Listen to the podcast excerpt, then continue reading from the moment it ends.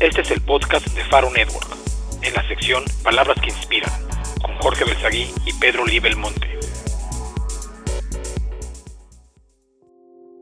Muchas gracias por escucharnos. Soy Jorge Belsaguí. Estamos creando este canal con la idea de comentar sobre los escritos de Pedro Lee Belmonte. Él es escritor, a quien tengo el gusto de conocerlo y tener la dicha de ser su amigo desde hace muchos años, desde la juventud. Estos escritos también puedes encontrarlos en nuestro blog en www.faro.network, en la sección Palabras que Inspiran.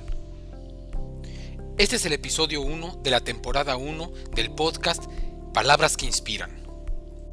El título es Tu máximo esfuerzo. No permitas que tu desilusión se convierta en una excusa para dejar de ocuparte. Si lo que intentas es evitar por todos los medios decepcionarte, terminarás evitando todas las oportunidades de sentir realización.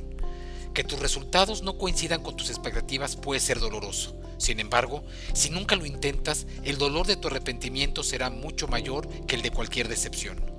Podrá no ser divertido, pero estás en condiciones de manejar las desilusiones. De hecho, puedes decidir que cada decepción te vuelva más positivamente motivado y comprometido. No te escapes ni te escondas de la vida solo porque a veces duela. Dedica tu tiempo y tu energía a aquello que realmente te importa, en lugar de perder tus valiosos momentos en preocupaciones y temores. Aunque son muchos los factores que están fuera de tu control, siempre puedes controlar dónde enfocarás tu energía. Tu mejor estrategia es concentrar esa energía en dar forma a la vida que más sinceramente deseas crear. Recuérdate a ti mismo que puedes lidiar exitosamente con los resultados que obtengas quieras que sean. Luego, da un paso adelante, pon tu máximo esfuerzo y dale vida a tus sueños. Este tema para mí en lo personal es muy importante y me siento súper identificado, ya que siempre he dicho yo, quien no sueña no tiene nada que hacer despierto. Y como bien lo expresa Pedro Lee, existe una relación entre esfuerzo, sacrificio, éxito, sueño. Porque como él dice, que podrá no ser divertido.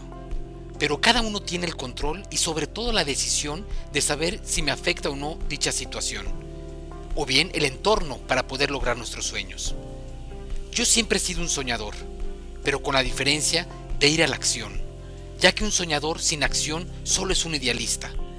Para hacer realidad tus sueños debes enfocar todos tus esfuerzos, competencias, capacidades, habilidades, talento, pero lo más importante, tu pasión.